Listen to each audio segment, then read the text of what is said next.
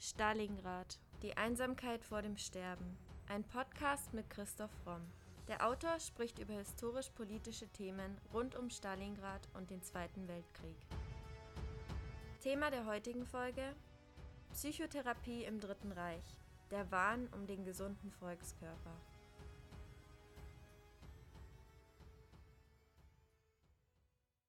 Berlin ist ein schwieriger, aber bedeutungsvoller Boden hat Freud 1908 gesagt, aber er ahnte damals noch nicht, was auf die überwiegend jüdische psychoanalytische Gemeinschaft zukommen würde. Wie hat sich das Verhältnis zur Psychoanalyse im Dritten Reich geändert? Die Psychoanalyse galt als jüdische Wissenschaft. Ihre Lehre wurde als zersetzend und staatsbedrohend angesehen. Freuds Werke wurden verbrannt, natürlich auch weil er Jude war und die antisemitische Gesetzgebung forderte die Auflösung der deutschen psychoanalytischen Gesellschaft, die sich da schon von der internationalen psychoanalytischen Vereinigung abgespalten hatte. Aber selbst das hat den Nazis dann noch nicht gereicht. Sie wollten also auch dann die deutsche Gesellschaft auflösen. Wie wurde denn im Dritten Reich Psychotherapie überhaupt praktiziert? 1936 schlossen sich die verbliebenen Psychotherapeuten in Berlin zum Deutschen Institut für psychologische Forschung und Psychiatrie zusammen und baten Matthias Heinrich Göring, einen Nervenarzt und Vetter Hermann Görings, die Leitung zu übernehmen. Protegiert durch diese Leitung mit dem Auftrag, eine speziell deutsche Seelenheilkunde zu entwickeln, war das Göring-Institut mit Zweigstellen in Düsseldorf, Wuppertal, Stuttgart, München die einzige Einrichtung in Deutschland, in der Psychotherapeuten ausgebildet wurden und organisiert sein mussten, wenn sie ihren Beruf ausüben wollten. Die Psychoanalyse wurde generell im Dritten Reich sehr niedrig angesehen. Da selbst der Begriff Psychoanalyse verboten war, bezeichneten sich die verbliebenen Mitglieder als Arbeitsgruppe A. Unter denen gab es dann auch bald Meinungsverschiedenheiten zwischen Herrn Böhm, Herrn Müller-Braunschweig und auf der anderen Seite Herrn Schulz-Henke. Den Nazis war also selbst diese Vereinigung noch ein Dorn im Auge und die Hoffnung, dass man sich mit dem Regime irgendwie arrangieren kann, wurde endgültig nach der Hinrichtung des Institutsmitglieds John Rittmeister, der der Widerstandsgruppe Rote Kapelle angehörte, zerschlagen. Und danach hat dann eben Herr Schulz-Henke eine sogenannte neoanalytische Position entwickelt. Und er hat Freuds Theorie bereinigt, im Grunde zerstört. Er hat nämlich das Konzept der Übertragung und der Sexualität rausgenommen, die den Nazis als anstößig galt. Und übrig geblieben ist dann im Grunde eine Psychoanalyse ohne Psychoanalyse. Der Nationalsozialismus ist allgemein bekannt als das dunkelste Kapitel der deutschen Psychiatrie. Was passierte denn zu dieser Zeit mit Menschen, die psychisch krank waren? Ja, man hat sich natürlich nicht damit begnügt, Freuds Theorie zu zerstören. Man hat sich dann eben auch an den psychisch Kranken vergriffen. Es wurden ungefähr 250.000 psychisch Kranke und Behinderte im sogenannten Euthanasie-Programm ermordet und weitere 400.000 Menschen wurden zwangssterilisiert. Jüdische und politisch missliebige Psychiater wurden verfolgt und aus Deutschland vertrieben.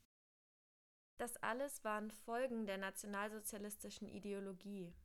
Es gab die Wahnvorstellung von einem gesunden Volkskörper, und alles, was da eben nicht reingepasst hat, wurde rücksichtslos beseitigt. Das galt für Juden, für Sinti und Roma. Das galt aber eben auch für psychisch kranke und behinderte Menschen. Also Rassenhygiene war ein Schlagwort, unter dem das in die Wege geleitet wurde und Eugenik und man sprach dann eben auch vom Gnadentod an unheilbar Kranken. Und bereits am 14. Juli 1933 gab es ein Gesetz zur Verhütung erbkranken Nachwuchses. Und nach diesem Gesetz konnte wer an Schizophrenie, manisch-depressiven Erkrankungen, an erblichen Formen von Fallsucht, Chorea Huntington, Blindheit, Taubheit und schwerer körperlicher Missbildung sowie schwerem Alkoholismus litt, also der konnte auch gegen seinen Willen unfruchtbar gemacht werden. Die Nationalsozialisten haben ja letztendlich sogar versucht, diesen Mord zu legalisieren.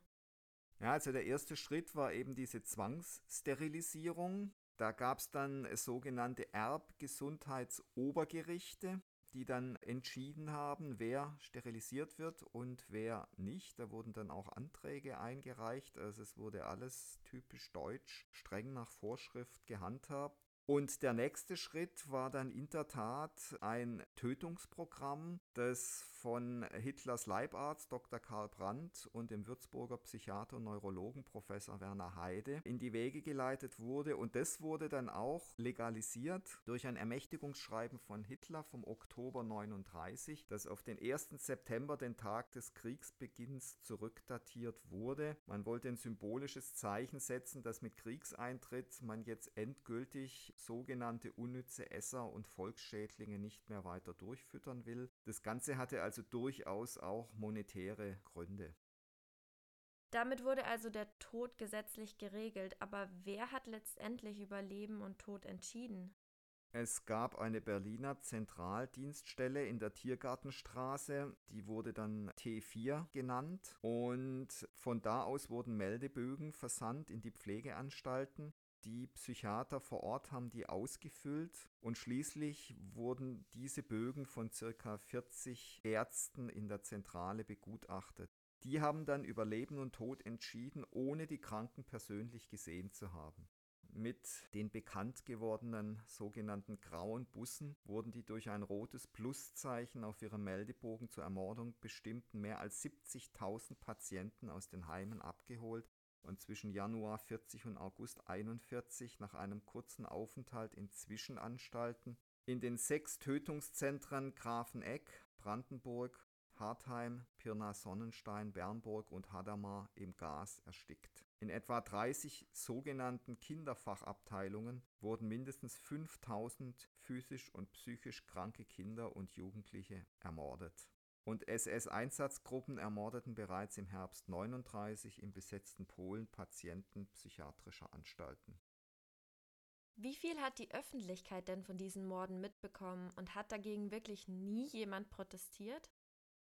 Doch, und das ist ganz interessant, offiziell wurde das Euthanasieprogramm nach Protesten von Angehörigen und der katholischen Kirche, berühmt wurde die Predigt des Bischofs Graf von Galen am 3. August 41 in Münster, im August 41 gestoppt. Inoffiziell ging das Leiden und Sterben der Patienten natürlich weiter und ab 1943 wurden Patienten aus Heil- und Pflegeanstalten in bombengefährdete Regionen verlegt und in den Aufnahmeanstalten mit Luminal oder durch gezielte Vernachlässigung der sogenannten Hungerkost ermordet. Die Verlegung von Kranken in bombengefährdete Regionen wurde bekannt als Aktion Brandt. Der Leibarzt von Hitler, Dr. Karl Brandt, war einer der Hauptinitiatoren der sogenannten Euthanasie, der insgesamt 250 bis 300.000 Menschen zum Opfer gefallen sind. Wer war Karl Brandt? Karl Friedrich Brandt wurde am 8. Januar 1904 in Mühlhausen im Elsass geboren. Er war zunächst chirurgischer Begleitarzt von Hitler und ist dann in der SS rasch aufgestiegen. 1934 heiratete er die Rekordschwimmerin Annie Rehborn, die Hitler bereits seit 1925 kannte. Brandt war befreundet mit Albert Speer und er gehörte zu dem Kreis von Menschen, die Hitler ständig auf seiner Privatresidenz, dem Berghof, umgaben. Am 1. September 1939, also bei Kriegsbeginn, ernennt Hitler Buhler und Brandt als Beauftragte der NS-Krankenmorde Deckname Gnadentod. 1940 wurde Brandt zum Professor ernannt. Brandt wusste von einigen medizinischen Menschenversuchen in den Konzentrationslagern. Versuche zur Malaria förderte er, die zur Hepatitis A regte er selbst an. Nach einer Intrige um Hitlers Leibarzt Theo Morell wurde Brandt zunächst als Begleitarzt von Hitler entlassen und am 16. April 1945, kurz vor Kriegsende, wurde er verhaftet. Hitler hatte erfahren, dass Brandt seine Frau mit Kind nach Thüringen in Sicherheit hatte bringen lassen. Und das genügte, damit Hitler befahl, ihn vor ein Standgericht zu stellen und zum Tode verurteilen zu lassen. Himmler hat dann seine Hinrichtung verzögert und so wurde er 1945 von alliierten Truppen in Flensburg verhaftet, zusammen mit der Regierung Dönitz. Er wurde dann in Nürnberg angeklagt und am 20. August 1947 zum Tod durch den Strang verurteilt. Zahlreiche Gnadengesuche wurden von dem amerikanischen Richter Clay abgelehnt. Am 2. Juni 1948 wurde Brandt in Landsberg am Lech hingerichtet. Bis zuletzt fand Brandt kein Wort des Bedauerns für die Opfer. Das Urteil bewertete er als Ausdruck eines politischen Racheaktes. Andere Ärzteverbrecher sind viel glimpflicher weggekommen, zumindest zunächst mal. Professor Werner Heide zum Beispiel praktizierte nach dem Krieg zunächst als Arzt weiter.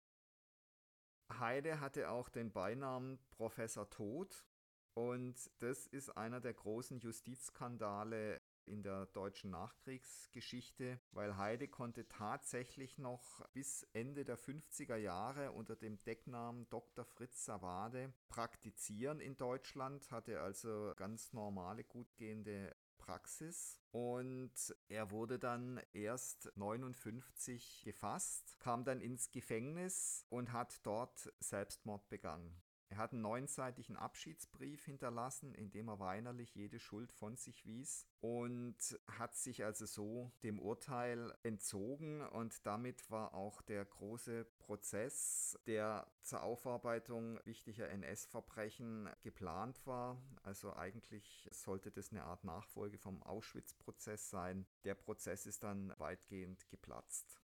Und der eigentliche Skandal ist, dass eben in Schleswig-Holstein mindestens 18 prominente Beamte, darunter mehrere hohe Richter und Ärzte, wussten, wer dieser Dr. Savade in Wirklichkeit war und kein Mensch irgendwas unternommen hat. Und bei Heide handelt es sich wirklich um einen der wichtigsten Vertreter der Euthanasie im Dritten Reich. Also er hat neben seinem Lehrstuhl für klinische Psychiatrie an der Universität Würzburg als leitender Mediziner der Aktion T4 gewirkt. Er war also laut der Ermittlung von Fritz Bauers Staatsanwälten am Tod von 70.000 Erwachsenen und 5.000 Kindern beteiligt. Die gehen also auf Anordnungen von Heide zurück. Und in Flensburg, wo er eben nach 45 seine Praxis hatte, war er zwar nicht Stadtgespräch, aber doch vielen Mitwissern bekannt. Und es gab da ein erschreckend großes Verständnis für den schuldig gewordenen Kollegen. Und seine Frau Erika, die hat ihn zwar dann 52 für tot erklären lassen, hat dann aber die volle Pension der Witwe eines Ordinarius kassiert. Und als das alles rauskam, wurde sie zu einem Jahr Haft wegen Betrug verurteilt. Doch wegen ihres schlechten Gesundheitszustandes musste sie die Strafe nicht antreten. Heide war also insgesamt rund sechs Jahre von 45 bis 47 in alliierter Internierung und dann von November 59 bis 64 saß er dann im Gefängnis. Aber wegen seines Selbstmordes konnte er nicht rechtskräftig verurteilt werden und Zehntausende Euthanasiemorde blieben ungesühnt. Noch glimpflicher kam der Schweizer Psychiater und NS-Rassenhygieniker Ernst Rüdin weg, denn der wurde für seine Verbrechen gar nicht verurteilt. Ja, Ernst Rüdin war Schweizer, wurde in St. Gallen als Sohn eines Kaufmanns und einer Ärztin geboren und hat früh ausgeprägtes Interesse für die Entstehung der Rassenhygiene als deutscher Form des Sozialdarwinismus gezeigt. Er hat dann zunächst in Zürich studiert und war Mitbegründer der Deutschen Gesellschaft für Rassenhygiene ab 1909 Oberarzt und ab 1915 dann außerordentlicher Professor für Psychiatrie in München. Ab 1916 versuchte er mit einer damals neuen statistischen Methode die Erblichkeit von Schizophrenie nach den Mendelschen Gesetzen nachzuweisen. Und 1937, also relativ spät, trat er dann der NSDAP bei und es steht also fest, dass er über die Aktion T4 informiert war und dass er auch kollegiale Proteste zum Beispiel von Hans Römer behindert hat. Und er hat auch die Forschung an den Gehirnen von getöteten Kindern in Heidelberg gefördert. Ernst Rüdin ist einer der hauptverantwortlichen Forscher und damit auch Täter, die zur Legitimation der nationalsozialistischen Sterilisierungs- und Tötungsaktion beigetragen hat. Nach Kriegsende wurden ihm alle Ämter sowie die Schweizer Staatsbürgerschaft entzogen und im Entnazifizierungsverfahren 4849 rechtfertigte er sich mit einer gängigen Schutzbehauptung, rein als Wissenschaftler ohne ideologische Absichten gearbeitet zu haben. Dabei wurde er unter anderem durch entlastende Aussagen von Max Planck als Mitläufer eingestuft und es ist ihm dann nichts weiter passiert und er starb 1952. 1939 hat er die Goethe-Medaille für Kunst und Wissenschaft erhalten und 1944 den Adlerschild des Deutschen Reiches. Es ist sicher eine der furchtbaren Karrieren, die im Dritten Reich nicht untypisch waren. Und man sieht daran wieder mal, wie man doch Erfolg in bestimmten Regimen hinterfragen muss und genau hinsehen muss, wer da ausgezeichnet wird und für was man seine Orden erhält. Die kollegialen Proteste, die Rüdin verhindert hat, waren aber auch nicht wirklich aktiv. Zum Beispiel Römer hat ja auch eher passiv rebelliert. Ja, Römer hat auch eine ganz interessante Biografie. Er wurde 1878 in Frondorf bei Stuttgart als Sohn eines Pfarrers geboren und hat sich früh für Eugenik und Sterilisationspolitik eingesetzt, wurde aber zum Gegner der NS-Patiententötungen. Er hat immer wieder in der Pflegeanstalt Illenau gearbeitet und wurde dann im Frühjahr 26 Geschäftsführer des Deutschen Verbandes für psychische Hygiene. Allein der Titel spricht schon Bände und arbeitete dann von 21 bis 29 als Obermedizinalrat im Badischen Ministerium des Inneren. Ab Januar 29 erhielt er seine Lebensstellung als Direktor der traditionsreichen Illenauer Anstalt bis zu seiner vorzeitigen Pensionierung 1940, die er selber wollte. Also er war zwar 33 in die NSDAP eingetreten, hat sich auch immer wieder als entschiedener Befürworter für Rassenhygiene ausgesprochen, verweigerte aber das Tötungsprogramm der Nazis, wie sonst nur wenige Anstaltsleiter und hat sich dann eben 40 frühzeitig pensionieren lassen, weil er das nicht weiter mitmachen wollte. Und es wurden dann auch in den ab 1939 von den ab 1939 untergebrachten Insassen 39 Prozent ermordet, was im Vergleich zu anderen badischen Anstalten eine verhältnismäßig geringe Quote war. Und da er eben diesen passiven Widerstand geleistet hat, wurde er auch bei der Entnazifizierung äh, nur als Mitläufer eingestuft. Er starb dann kurz nach diesen Vorfällen, kurz nach dem Krieg mit 69 Jahren einem Schlaganfall. Das ist die Biografie von einem Mann, die sehr zwiespältig ist, der theoretisch sich sicher für die falschen Dinge eingesetzt hat, dann aber in der Praxis einer derjenigen war, die zumindest versucht haben, das Schlimmste zu verhindern, denen das allerdings auch nicht wirklich gelungen ist. Wie ging es denn nach dem Dritten Reich für die Psychotherapie weiter? Denn die musste sich ja wie so viele andere Institutionen auch nach dem Krieg komplett neu strukturieren. Auf dem ersten Internationalen Psychoanalytischen Kongress 1949 in Zürich diente die Kontroverse zwischen den Neoanalytikern Schulz-Henke und den freudianisch ausgerichteten um Müller-Braunschweig als Begründung, die DPG, also die Deutsche Psychoanalytische Gesellschaft, nicht wieder in die IPV, also die internationale, aufzunehmen. Es gab aber auch Zweifel an der moralischen Integrität der psychoanalytischen Identität von denjenigen, die sich da angepasst haben. Dabei spielten Wut, tiefe Verletzungen und Enttäuschung eine große Rolle.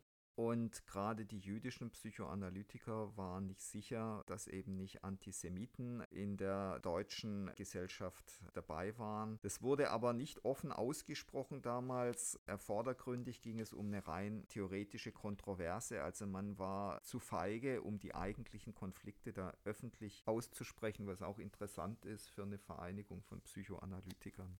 Und es hat dann eigentlich lang gedauert, bis diese verschiedenen Vereinigungen wieder zusammengefunden haben. Letztendlich dann in der Deutschen Gesellschaft für Psychoanalyse, Psychotherapie, Psychosomatik und Tiefenpsychologie e.V Es gab dann irgendwann auch in Nazareth Konferenzen, wo man sich eben mit jüdischen Analytikern getroffen hat und man sehr spät sich erst mit dieser NS-Vergangenheit auseinandergesetzt hat. Also es hat auch hier lange, viel zu lange gedauert, bis es eine sinnvolle Aufarbeitung gab. Also es hat natürlich auch lang gedauert, bis diese Wunden verheilt waren. Also hat die Psychotherapie im Dritten Reich ihr Ziel komplett verfehlt, denn sie hat Menschen nicht geholfen, ganz im Gegenteil, sie hat Menschen in den Tod geschickt. Ja, der psychisch kranke Mensch widerspricht natürlich der NS-Ideologie vom reinen gesunden Aja, von der gesunden Herrenrasse der darf eigentlich psychisch nicht krank sein. Und insofern hat das NS-Regime Psychotherapie, so wie wir sie kennen, so wie sie auch sinnvoll ist, im Grunde völlig abgelehnt. Es gab allerdings, das ist vielleicht auch ganz interessant, Therapien für die Täter, also zum Beispiel für Mitglieder der Waffen-SS und auch für einen der Einsatzgruppenleiter an der Ostfront, also der mit die übelsten Verbrechen befohlen hat, die psychisch eben zusammengebrochen sind als Täter. Und da gab es dann tatsächlich für diese Menschen Therapien. Wie erfolgreich die waren, kann ich nicht beurteilen. Aber interessanterweise war da dann das Regime wieder bereit, seinen eigenen Tätern solche Therapien anzubieten. Wie gesagt, wie gut oder schlecht die waren, mag dahingestellt bleiben. Fakt ist, ohne die Ärzte wäre diese riesige Tötungsaktion im Dritten Reich niemals möglich gewesen. Und sie hat letztendlich sogar dazu geführt, dass mehrere hunderttausend Menschen gestorben sind.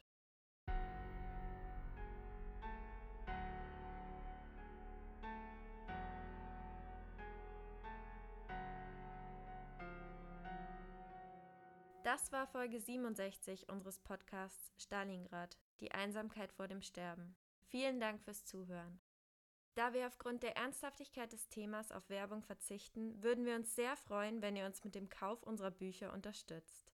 Neben dem Historienroman Stalingrad, Die Einsamkeit vor dem Sterben, ist auch der Wirtschaftsthriller Die Macht des Geldes im Primero Verlag erschienen. Wie viele tausend Stalingrad-Zuhörer bereits bestätigen, es lohnt sich. Bei Fragen, Anregungen oder Kommentaren zu unseren Podcast-Folgen schreibt uns gerne auf Instagram unter primero-verlag oder per Mail an primero.primeroverlag.de.